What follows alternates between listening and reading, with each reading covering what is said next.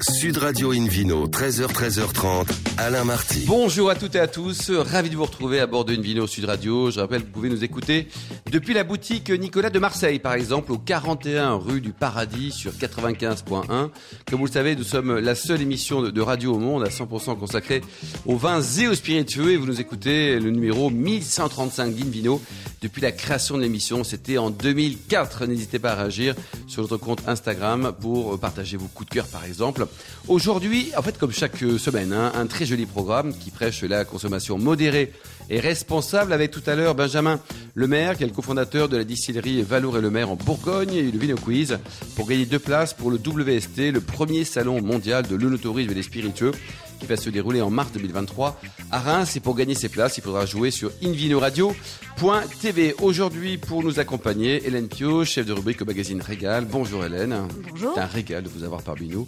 Et Philippe Forbach, qui est aussi un grand régal, notamment meilleur sommelier du monde et président de la sommellerie française. Bonjour Philippe. Bonjour à tous. Pour bien commencer cette émission, Invino Sud Radio a le grand plaisir, le bonheur d'accueillir Yann Chave, vigneron, dans la vallée du Rhône. C'est original. Bonjour Yann. Bonjour. Alors racontez-nous cette histoire de, de vin, du domaine. hein. C'est des parents dans les années 70 qui ont décidé de, de débuter tout ça avec euh, 4 hectares.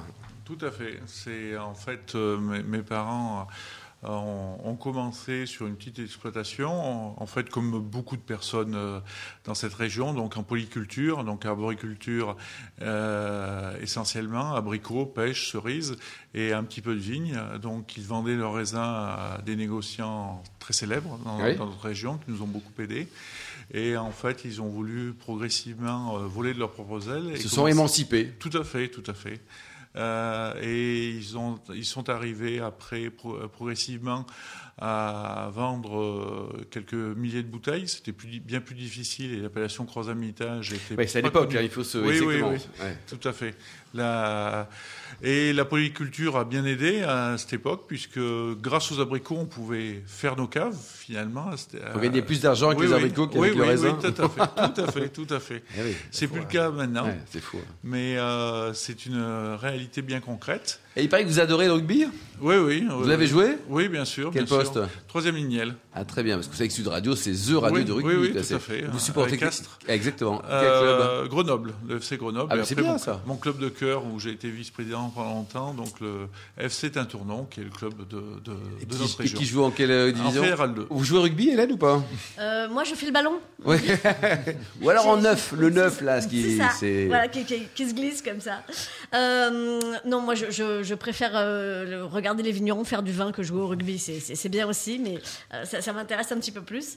Euh, et effectivement, euh, Yann, non seulement vous avez arrêté les abricots pour faire du raisin, mais, mais en plus, vous êtes devenu le porte-parole de l'appellation en tant que président de l'appellation Croix-Hermitage. Alors, coprésident de la section, en fait, c'est tout ce qui émane donc par rapport à Interon, où en fait, c'est tout ce qui se passe sur la communication, sur le marketing de l'appellation Croisamitage. Et euh, parce qu'en fait, il y a une distinction euh, sur toutes les appellations, où en fait, il y a une scission, enfin une très bonne scission entre les obligations, on va dire euh, par rapport à l'INAO, par rapport aux obligations de l'appellation pour devenir un cru et d'être de plus d'aller de plus en plus haut. Donc là, c'est le syndicat d'appellation. Et après, il y a le donc une émanation par Interon qui est donc la section croisamitage, où là on essaye de promouvoir, enfin on essaye, j'espère qu'on va même plus loin, euh, euh, nos appellations respectives. Bon, alors revenons au domaine. Alors aujourd'hui, combien d'hectares? Alors aujourd'hui, 20 hectares, donc il y a un peu plus de 18 hectares en croisamitage et 1 hectare 15 exactement en ermitage, mais les centières comptent. Ah oui, ça, c'est important, ça, Ah oui, oui, là, Oui, on auprès, rigole plus là. auprès du mètre carré en ermitage, ça Euh, compte. exactement. C'est combien le mètre carré d'ailleurs en ermitage? Alors, euh, un hectare, moi je raisonne en hectares, c'est, on est à, à peu près, hein, ça dépend les, les terroirs qu'on peut avoir, mais on est entre 1,5 million et demi d'hectares et 2 millions. C'est euh, colossal, deux quoi, millions, c'est- oui, c'est- oui. Mais ce monde du vin, Philippe Forbach, ça atteint des sommets. Quoi. C'est, l'autre jour, on on discutait avec un ami, il a 400, euh, une- enfin, c'est une ouvrée, c'est c'est 400 mètres carrés qui était vendu 5 millions en Bourgogne. Ouais, une- vraie, c'est un 24e d'hectare, hein, donc c'est tout petit et Ouais. Ça veut dire que ça fait valoir 12 jusqu'à un millions million d'hectares. Ça fait, ça fait beaucoup d'argent. C'est vrai alors, l'Ermitage, comme euh, le Montrachet ou comme certaines autres euh, appellations, elles sont toutes limitées, les appellations. Donc, euh, c'est, euh, l'Ermitage, Ce c'est qui est rare et 150 cher, hectares que globalement. Oui, oui. Et, et on peut pas, et c'est une autorité mondiale, une demande mondiale. Euh, tout le monde rêve, de- de- enfin tout le monde, beaucoup de gens en tout cas rêvent et ont les moyens en plus d'acheter ça. sûr. Donc c'est un peu compliqué pour les vignerons qui veulent vraiment s'installer parce qu'il y a souvent des investisseurs ou des fonds ou des, ou des groupements, des GF, euh, etc. qui, qui aimeraient bien le faire. Ouais. Et du coup, le foncier ne cesse d'augmenter. Hélène? Euh, alors, bah, avec ces- ces- ces- ce foncier qui ne cesse d'augmenter, euh, ça devient un petit peu compliqué pour certains vignerons. Vous, apparemment, tout va bien, euh, puisque vous faites partie des très très grands noms de, de- de l'appellation. Alors, petite précision euh, pour euh, les gens qui connaissent euh, l'Ermitage aussi par Jean-Louis Chave, il n'y a Bien aucun sûr. lien de parenté. Non, aucun lien de parenté. Aucun lien de parenté. Aucun lien de parenté. C'est un nom relativement porté dans la vallée du Rhône. hein, Chave. Oui, oui, tout à fait. Bon, En tout cas, bravo pour les vins, toute la famille Chave. hein. Je connais pas Chave, Yann Chave, Natacha, Natacha, Chave, tout ça. qui- Vous êtes combien de Chave à Natacha, vous êtes parents Natacha, avec c'est ma Natacha sœur, là, on peut Voilà. pas être plus. Donc là, proche. c'est quand même la Oui, famille, quand Oui, même, oui, tout à fait. Tout à fait. Euh, donc au domaine Yann Chave, du coup on va repréciser les, les- les prénoms. Euh, donc vous avez aujourd'hui 80, euh, bah, un ermitage, puisque avec euh, un hectare euh, 15, vous avez dit, voilà, vous, vous- vous concentrez tout dans une cuvée. Tout à fait. Euh, et puis euh, sur vos, vos 19 hectares en Creuse Hermitage, il y a trois, trois vins différents. Alors il y a des vignerons qui, qui préfèrent faire, je sais pas, genre une, limite une cuvée par hectare. Vous, vous avez décidé de, de rétrécir le nombre de cuvées, enfin de, de limiter le nombre de cuvées. Exactement. En fait, en croix amitage blanc, par exemple, j'ai un hectare et demi, donc je trouvais que ça c'était pas significatif de faire plusieurs cuvées. Et euh, après, euh, sur le croix amitage rouge, où là c'est là où il y a le, on va dire un peu plus de masse. Alors à ce moment-là, c'est vrai que je voulais parler d'un climat, en fait le Rouvre, où là, en fait, on est sur des vignes qui ont plus de 65 ans, sur un terroir particulier de croix-amitage, où, où effectivement, là, on peut parler d'un parcellaire vraiment identifié. Oui, oui. Et Quel rendement vous avez sur les vignes de plus de 65 ans, Yann? Oh, là, on est à 35 hecto hectares, Ouais. euh, à peu près. Et là, j'ai- investi euh, sur un nouveau clos qui sortira dans 3 ou 4 ans, où en fait le clos Madeleine, où il y a- donc ce sera un clos exclusivement blanc, qui était euh, vraiment, lorsqu'on prend des violets à rousse agricoles des années euh, 1900, euh, qui était très connu. Donc on a tout défriché et euh, on va planter cet hiver. Donc bon, bah, c'est dans 4 ans, 5 ans. hein. Bon, et en même temps, il faudra certainement attendre. Bon, c'est la beauté aussi de, de- du vigneron, c'est que on plante un petit peu pour ses enfants. Absolument. Euh, parce que avant que ça devienne une véritable cuvée, il faudra attendre au moins 10-15 ans, parce qu'il faudra. Ça va être long la- pour vous, Hélène Pio, hein, qui est une fille impatiente. Hein Ça va être long, mais, mais euh, j'espère que la troisième génération est déjà là pour prendre le relais plus tard. Elle, elle arrive, elle arrive, Elle arrive. elle arrive, elle arrive effectivement. Elle a quel âge la troisième génération pour le Alors, moment? euh, 60. 24, euh, elle a 24 ans et 20 ans, voilà. Oui, donc euh, ça, ça y est, il commence effectivement à s'intéresser à la question. Exactement. Et ce clos fait quelle surface? Un hectare 7. Un hectare, c'est- Parfait. Bon. Donc, Faut il pas oublier le 7. hein. Ça fait Oui. quand même, Oui, euh, ça. bon, ça fait quand même 7-8 000 bouteilles Bon, allez, on parle du sujet qui fâche. T'as combien ça vaut aux bouteilles? Parce qu'on se dit, il est sympa, grand vin, tout ça, chave. Waouh Oui. Eh ben, en croisamitage blanc, on est à 22 euros. En croisamitage rouge, à 20, 20 euros. Et en- le Rouvre est à 32. Et en ermitage, on est à 120 euros. Oui, donc on peut encore se faire plaisir pour des, des grands vins à des prix raisonnables. Le, le 120 euros, Oui. voilà, c'est ce qui est rare et cher et beau. Voilà. C'est ça. Et, et comme type de gastronomie, Philippe, qu'est-ce qu'on peut imaginer alors avec les, les, le- les grands vins produits par, par Yann?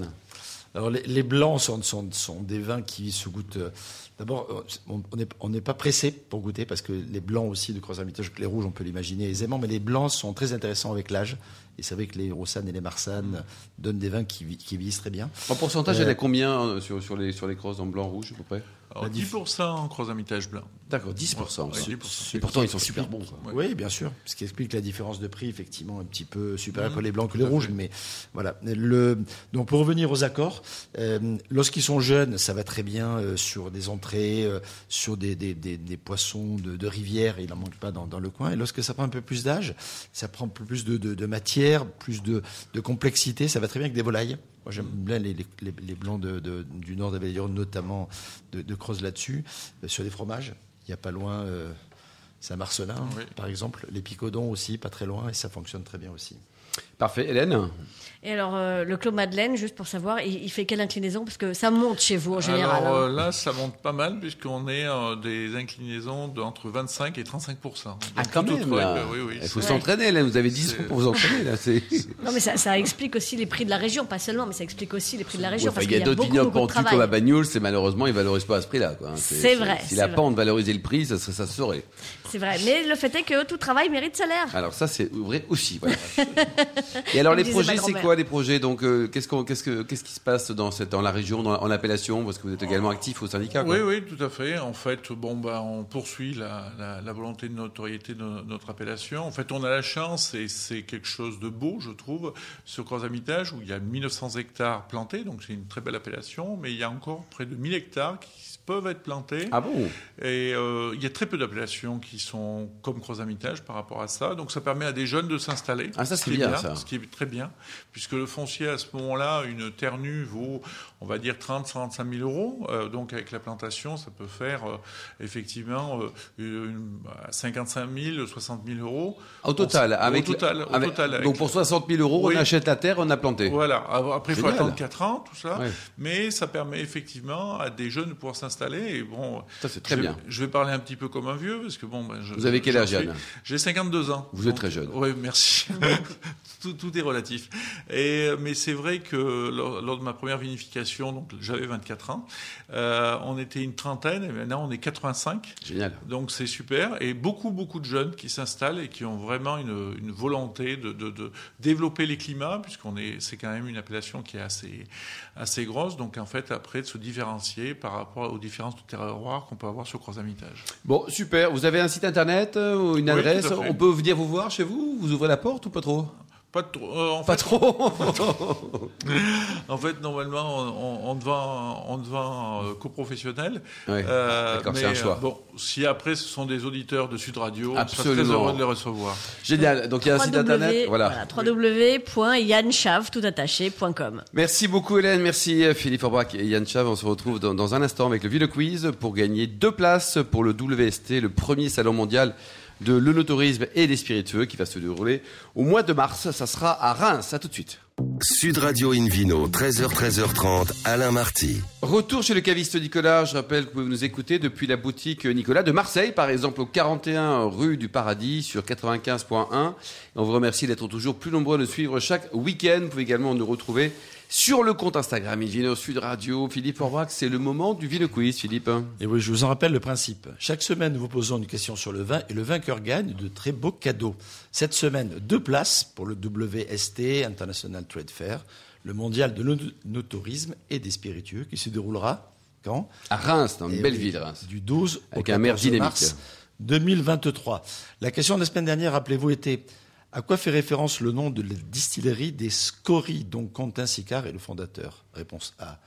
Au vélo. Réponse B. Au volcan. Réponse C. Aux fleurs. La bonne réponse, compte tenu de la situation de cette distillerie, était la réponse B, les volcans, puisque nous étions en Auvergne. Alors, cette semaine, Philippe. La question du week-end. Quelle est l'autre passion de Yann Chave, vigneron, dans la vallée du Rhône hein? C'est réponse A, la broderie. Ah, ça, c'est bien, la broderie. Voilà, oui. réponse B, la lecture. Aussi. Réponse C, le rugby. Très Voilà. bien. Eh ben, on faudra réécouter la première partie de l'émission. C'est assez clair, je crois. L'un n'empêche pas l'autre, mais Absolument. il y en a une qui, qui, qui, qui, se, qui Vous ressort. aimez la broderie, Hélène, ou pas? C'est hyper Euh, macho, ma question, à une femme. hein. C'est ça? Pourquoi Ouais, vous avez Mathieu. posé la question à Philippe Forbrac Moi, je- Philippe, est-ce que vous aimez la broderie? Absolument. J'aime aussi la lecture et le rugby, hein, d'ailleurs. C'est Bon, parfait, merci. Et alors, Alain. comment il faudra faire pour jouer? Mais oui, pour, pour répondre, et on vous le souhaite, gagner ces deux places pour le de, de WST International Trade Fair, le mondial de l'onotourisme et des spiritueux, qui se déroulera du 12 au 14 mars 2023 à Reims. Il vous suffit de, ré- de répondre sur notre site internet invinoradio.tv et vous serez tiré au sort parmi les bonnes réponses. Voilà, on vous, le vous garantissez. On le souhaite en tout cas. Merci Philippe Orbach, une vidéo sur Radio a le plaisir d'accueillir maintenant Benjamin Lemaire, qui est cofondateur de la distillerie Valour et Lemaire. Bonjour Benjamin. Bonjour. Bah alors racontez-nous, parce qu'avant, pour les vieux, hein, il y avait Go et Millot, et maintenant il y a Valour et Lemaire.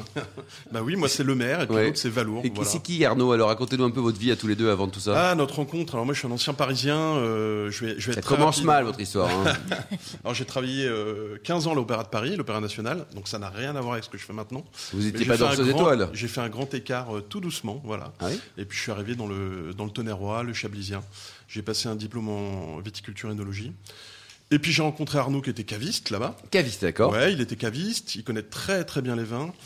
Euh, il est plus lui côté marketing communication, on fait tous les deux la production, mais voilà, il s'occupe plus de cette partie de, de marketing communication. On s'est rencontrés, on a travaillé ensemble dans le milieu du vin, on a fait des dégustations, l'événementiel, etc. Et puis un jour, il m'a dit, je vais me former à la distillation. Tiens, Et chiche. j'ai dit, ah bah ok, on y va, c'est parti. Aux Pays-Bas. Et pourquoi chez les Bataves? Alors, d'abord, c'est un pays de distillateurs. Oui. Ils ont énormément de distilleries là-bas. C'est quand même eux qui ont inventé le gin. hein. On pense que les, les- ce sont les Anglais. Les Néerlandais ont ouais, ça le vient, gin ça vient de chez eux. Ouais. Ouh, là, il y a David Cobol qui aura un droit de réponse bientôt, Ils ont là. un peu amélioré, etc. Ouais. Mais c'est quand Ils même un- le London Dry Gin, mais, mais le gin d'origine, Voilà, effectivement. qui n'est pas une appellation euh, géographique en fait. hein. absolument. C'est- Ce qui est dingue, ce qui est dingue d'ailleurs. hein. Process. On peut faire Exactement. du London Dry Gin partout dans le monde. Ouais, c'est ça. Un process. C'est ça. Voilà notre rencontre et puis euh, on a monté cette distillerie il y a deux ans et demi. Et comment vous avez financé? Ça coûte des sous, là, pour tout ça, là Ça c'est la question qui fâche. Oui effectivement. Et puis je, je- je- on était dans une période. Oui, il y a deux ans et demi, c'est vrai que c'est pas terrible. quoi, Nous, ouais. on a monté la société euh, quatre jours après le, avant le premier confinement. Bien vu. Donc, on Vous a commencé avec notre propre PGE, argent, en quoi, fait. Donc, quand on commence avec notre propre argent, On fait alors, gaffe. On voit les choses différemment. Puis après, les banques nous ont suivis, Ah. euh, notamment une. Et puis On voilà, oui, C'est quelle banque qui vous a suivi? La BNP. Très bien. Ouais. Bravo, BNP. Ouais, merci beaucoup. Ça Bien, fait. merci. Hélène Pio. Bravo, Hélène Pio. Oui, moi aussi, ben, euh, je ne suis pas à la BNP, mais ils sont sûrement très bien. Euh, donc effectivement, euh, lan- lancement en 2020, euh, bah, forcément dans, dans un contexte très très compliqué. Euh, et, puis, et puis le succès a été assez vite au rendez-vous finalement. Ouais, c'est sympa, merci, c'est gentil. Non, on se développe bien, voilà, on, est, on, on, on apprend tous les jours. Moi, je viens plutôt du milieu euh, viticulture, euh, où j'ai travaillé dans le Chablisien. Comme je le, je, le, je le disais, je le rappelle, Arnaud, c'est plutôt marketing communication. Mais effectivement, on, on- petit à petit, on se développe bien, parce qu'il y a une demande, voilà, notamment sur les jeans, où l'offre explose, hein, mais sur toutes les autres choses. Donc, on, on s'arrête pas sur le jean, on a commencé par là, bah, parce que c'est ce qu'il y a de le plus, je dirais pas le plus facile, pas forcément, mais le plus rapide en tous les cas. Il y a un élevage d'au moins 5 semaines minimum, donc après on peut commercialiser. Comment on élabore du gin Comment, pardon Comment on élabore du gin? La matière première, c'est quoi? Eh ben, c'est le, le- c'est la, la baie de Genièvre, hein. c'est ce qui a donné son nom au gin, hein. Genièvre gin. Genièvre voilà, gin. il y a de la coriandre, ça apporte beaucoup de fraîcheur. Généralement, il y a une racine, donc c'est ou une racine d'iris ou une la racine d'angélique qui apporte la structure. Et puis après, c'est relativement souple en fait. C'est un l'appellation, c'est un minimum de 37,5% euh, d'alcool. On peut, il y a des gins à euh, 65% d'alcool, c'est-à-dire brut d'alambic. Après, les recettes, c'est relativement Chacun sa pâte Ouais. et chacun son. Alors, dans, dans le cahier des charges, il faut que ça sente le genièvre. Moi, je trouve que Ah, il faut que ça sente. Ouais, Ah c'est et c'est noté comme ça. Moi, je trouve que c'est un peu subjectif puisque c'est pas vous que je vais l'apprendre. Hein, le, tout Les- ce qu'on sent, c'est pas. Oui, c'est Ouais, ça, les seuils de ouais, perception sont différents Ouais, bien absolument, sûr, pour les uns et les Mais autres. c'est marqué comme ça dans le dans le dans le Dans le cahier, cahier de- des charges. Ah oui, dans le cahier des charges. C'est effectivement. incroyable. Et Ouais. les matières premières, vient, vous êtes un peu écolo, bio, durable, tout ça, ou ça vient de, de Alors- bout du monde Notre Genève vient de Macédoine, là, le dernier, parce que voilà, ils ont une très belle qualité. Ça, c'est la banlieue de tonnerre. hein. C'est ça, effectivement. Voilà. Non, on se, on, se, on se dit distillerie, en fait. Donc, on fait pas que du gin, on fait des liqueurs, des vodkas. On va commencer les whisky, les rhums, etc. Mais on n'a pas d'empreinte, euh, c'est un choix, on n'a pas d'empreinte locale, en fait. On va, on va un peu à l'inverse, peut-être, de ce qui se fait. Oui. Mais on met Mais en bon. avant notre nom. Euh, c'est peut-être un peu prétentieux, mais on, on- on vise notre marque comme ça. Et puis, du coup, on, c'est surtout, on est à la recherche du goût, en fait, constamment, en fait. Voilà. On- L'empreinte locale, vous la cherchez quand même à travers euh, des projets de brandy, j'ai vu. Donc euh, Ouais. ça, c'est euh, voilà, euh, avec les raisins locaux, enfin avec les mares euh, Ouais, locaux. on a, on, a, on a démarré, effectivement. Donc on n'a Ouais. pas le droit à l'appellation fine de Bourgogne, Mhm. parce qu'on n'a pas un alambic en cuivre. On a un alambic en inox, donc c'est aussi un cahier des charges qui sont venus, ils ont regardé, ils ont dit niet, mais bon, c'est pas grave, on va faire des, on va faire des brandis euh, Valour-le-Maire. Voilà, effectivement. ouais. C'est ça. Vous... bah, de toute façon, c'est votre marque effectivement que vous mettez en avant sur euh, sur un petit peu tout, puisque euh, votre whisky s'appelle pas whisky, mais il s'appelle le malt. C'est pas un whisky. Hein. Justement, Ah, il c'est pas un il n'a whisky. pas le droit. Alors, il n'a attention, pas le droit. attention, oui, Fais oui. attention avec la, la, la Il- question il- des fraudes, ce n'est pas Non, un non, whisky. il Ah, n'a c'est pas le droit à l'appellation. Ouais. Voilà. Ouais. Euh, c'est pour la même raison que votre rhum s'appelle la canne, parce que c'est pas un rhum Ouais, non plus. effectivement. Alors, ce sont des bases de rhum, en fait. Hein, on fait des repasses. hein, voilà. Euh, puisque... Alors là, la repasse, il va falloir, il va Eh ben, c'est une deuxième expliquer. distillation en fait. Voilà. Donc on, nous, si vous voulez, on travaille à partir d'alcool de, de, de- d'alcool de grain en fait pour, euh, pour nos gins. Contrairement aux viticulteurs ou aux brasseurs, le distillateur, il ne transforme pas chimiquement et physiquement. Il n'y a pas de transformation. On ne, transforme pas le sucre en alcool. Ça, on, va le faire avec nos futurs whisky, nos futurs rhums, parce qu'on a un alambic qui va nous le permettre. Jusqu'à présent, on ne pouvait pas. Mais on est vraiment dans la séparation des éléments chimiques et la concentration. Ça, c'est les deux critères en fait de la distillation. Mais on ne transforme rien en fait. C'est la première chose que je dis quand on reçoit des gens à la distillerie. Chimiquement, physiquement, il n'y a pas de transformation. Voilà. Et, et voilà. Et, donc, euh, et donc, c'est spiritueux. euh, euh, donc, euh, whisky qui n'est pas qui n'est pas un whisky, qui s'appelle le malt. On en Bah, était là. Tout simplement parce qu'en fait, pour un whisky, c'est trois ans et un jour d'élevage dans un fût. hein. on n'a pas le droit au copeaux, on n'a pas le droit aux staves, on n'a pas le droit. Donc c'est vraiment dans un fût. Ça peut être un fût de chêne, ça peut être d'autres essences, mais c'est trois ans et un jour. Voilà, ça c'est le minimum, c'est l'appellation. En fait. Et comme vous êtes né en 2020, forcément, il n'y a pas encore trois ans et un Ah jour. voilà, exactement. L'entreprise, si vous voulez Mais dire. ça, ça nous plaisait, le goût nous plaisait en fait, et puis voilà, on avait envie de sortir quelque chose. Euh, C'était top quoi. Voilà. Alors là, comment vous faites pour vendre tout ça là? Vous ne consommez pas tout à la maison Vous en vendez un peu quand même, non? On en consomme un peu, mais on fait Avec attention. modération, Avec toujours, modération, voilà, effectivement. Alors, vous êtes- c'est un circuit local Vous allez. Bah, on a euh, commencé par le local, effectivement, parce que euh, malgré, je vous disais, qu'on n'est pas, Oui. on n'a pas d'empreinte locale, mais on La a, des, distillerie on a est- des clients locaux en fait qui viennent à la distillerie directement. Et puis depuis, Il y a beaucoup de monde qui vient? C'est Ouais. un lieu de une destination, on va Alors dire? beaucoup. Ah, Oui. nous, on est dans le tonnerre roi. Oui. Oui, il y a du, il y a du, ouais, ouais, il y a Du passage, passage. Il y a, il y a Chablis qui est à 20 km. Voilà. Et puis pour l'instant, nous, on- je dis pour l'instant, on est la seule distillerie. Je parle pas des alambics euh, Dans Lyon, de Lyon. On est la seule distillerie de Lyon. en fait. Bah, Super. Voilà. Donc quand on s'est monté, on est allé voir les douanes. Ils nous ont dit ah vous êtes les premiers, ça va être très compliqué. Ouais. Voilà. Et en- effectivement, encore des emmerdeurs. Non. Non, là, ils ont beaucoup aidé. Mais Ils voilà, ont beaucoup aidé Ouais, ouais, ils nous ont beaucoup aidé. Ouais, ouais. On, a, on a un très bon relationnel avec eux. Et, faut et mieux, les cavistes et les restos du coin vous ont aidé aussi? Ouais, ouais, ouais, ils, se- ils- ils croient à notre projet. Après, il faut un, il faut un peu de temps. On n'est pas arrivé du jour au lendemain. Voilà, il faut un peu de temps pour avoir une certaine légitimité. Bah, il faut faire ses preuves, hein, et puis, euh, faire goûter. euh, Il n'y a pas que De voilà, l'humilité, modestie, de la Ouais, aussi, patience. effectivement. Ouais. Ouais, ouais, effectivement. Est-ce que par exemple il y a des pâtissiers du coin qui se sont lancés dans un, un, un baba euh, avec euh, la canne puisque c'est, c'est- c'est- ça ne titre que 25 degrés entre guillemets c'est, euh, Alors, du coup, on a créé. euh, moi, j'ai un copain qui s'appelle Olivier Vidal, qui est mof chocolatier à Auxerre, qui adore le gin. Voilà. Donc, on a créé une liqueur de chocolat. Alors, pourquoi on n'a pas créé un gin? Parce que quand on a fait les essais avec lui, lui, il sentait que le genièvre, et puis moi, je trouvais que ça sentait beaucoup le chocolat. Bah, c'est normal. hein. Euh, donc, il, il m'a dit, bah, on va créer une liqueur de chocolat. Voilà. Donc, on a, on a créé une liqueur de chocolat euh, qui, est, qui est super. Voilà. Et on C'est est génial, très content ça. avec ça. Vous avez un site internet On on peut acheter sur le site ou pas on, peut, on a un site marchand. Ouais. Comment, comment il s'appelle? Je suppose que c'est Valour. Eh bah, et- valour-lemer.com. Voilà. Ouais. On n'a pas cherché très loin. Hélène et, euh, et, et donc cette liqueur de chocolat là elle m'intrigue j'ai, j'ai besoin d'en savoir plus vous Ouais. distillez quoi exactement? Le chocolat? Ouais, non, non, on distille en fait le, on distille le gruet, chocolatier. le gruet de cacao, c'est-à-dire la matière première avec on- euh, Olivier Vidal fait ses pâtisseries et ses chocolats. Donc c'est le gruet de cacao, c'est de la fève de, cacao qui est torréfiée et concassée. Euh, Il n'y a pas du tout de sucre, voilà, mais de toute façon en distillation, on ne distille, on ne récupère que ce qui est volatile. Voilà. On peut mettre du sucre si vous voulez dans l'alambic, mais on va pas récupérer le sucre, ni l'acidité, ni l'amertume, on récupère pas les saveurs. Il faudrait monter à des degrés très hauts, voyez, mais on récupère que ce qui est volatile. Donc on- et on distille la vanille en même temps. Philippe? Moi, ça ça m'intrigue. J'aimerais bien goûter. Bah, c'est ça, c'est- c'est Et très je me pose, comme tout sommelier, de voir l'ut- l'utilité que ça peut. Ah, l'utilité. ça, ça peut avoir. Si tout Sur dans la vie chocolat utile. hein. Oui, alors Ouais. sur les desserts, on peut l'imaginer. Ouais. En tant que tel, comme digestif sur le café, je pense que Ouais. café liqueur de chocolat, ça fonctionne très bien aussi. C'est clivant en fait Et, la euh, liqueur de chocolat. Il y a des gens qui aiment pas du tout parce que les dérivés du chocolat ça peut être un peu compliqué. Puis il y a des gens qui adorent. Voilà. Moi je le propose par exemple en cocktail euh, sur un ce qu'on appelle le russe blanc. Vous, vous remplacez en fait la liqueur de café par la liqueur de chocolat, D'accord. euh, vodka, euh, crème glacée ou, ou du lait ou, euh, ou, euh, et puis vous shakez très fort et c'est vraiment top. Quoi. Bon, c'est très bien ça. Euh, un dernier peut-être coup de cœur avant de, de se dire au revoir? Euh, oh bah écoutez j'ai, j'ai envie de, de parler du, du, du gin à la cardamome Ouais, alors on a, nous on a trois gammes en fait, hein, très rapidement. On a, une- on a des cocktails prêts à boire, euh, qui est la belle entrée en matière sur les spiritueux. On a une gamme origine qu'on va passer en bio à partir de janvier et en 70 centilitres. On aura un gin, je vais y venir, hein. on aura un gin, un, un rhum, un whisky et puis une vodka aromatisée au cassis. Donc on, on rattrape un peu l'empreinte locale. Bien. Et puis on a toute notre gamme de constellations. En fait, constellation, c'est que de l'éphémère. On fait une recette, cardamome, on change de recette, il y a 1500 bouteilles et puis on passe à autre chose. Merci beaucoup, merci beaucoup Benjamin. Euh, donc une bise à votre associé là. Vous engueulez Sympa, souvent d'ailleurs tous les deux? Jamais, on est bien, monsieur. constamment dans l'échange. Merci également à Yann Chave ainsi qu'à Philippe Aubrac et, et aux millions d'amateurs de vin qui nous écoutent euh, chaque week-end. Un clin d'œil à Emma qui a très bien préparé cette émission, ainsi qu'à Sébastien qui est top pour la partie technique. Fin de ce numéro de Invino Sud Radio. Pour en savoir plus, rendez-vous sur sudradio.fr, invinoradio.tv, nos comptes Facebook et Instagram, Invino Sud Radio. On se donne rendez-vous demain. Ça sera demain à 13h chez Nicolas, toujours le caviste qui a été fondé en 1822, donc qui fête cette année ses 200 ans. On parlera du château La Bastide dans le Languedoc et également de la carte des vins, s'il vous plaît. Vous allez voir, c'est très sympa. D'ici là, excellent week-end. Restez fidèles à Sud Radio.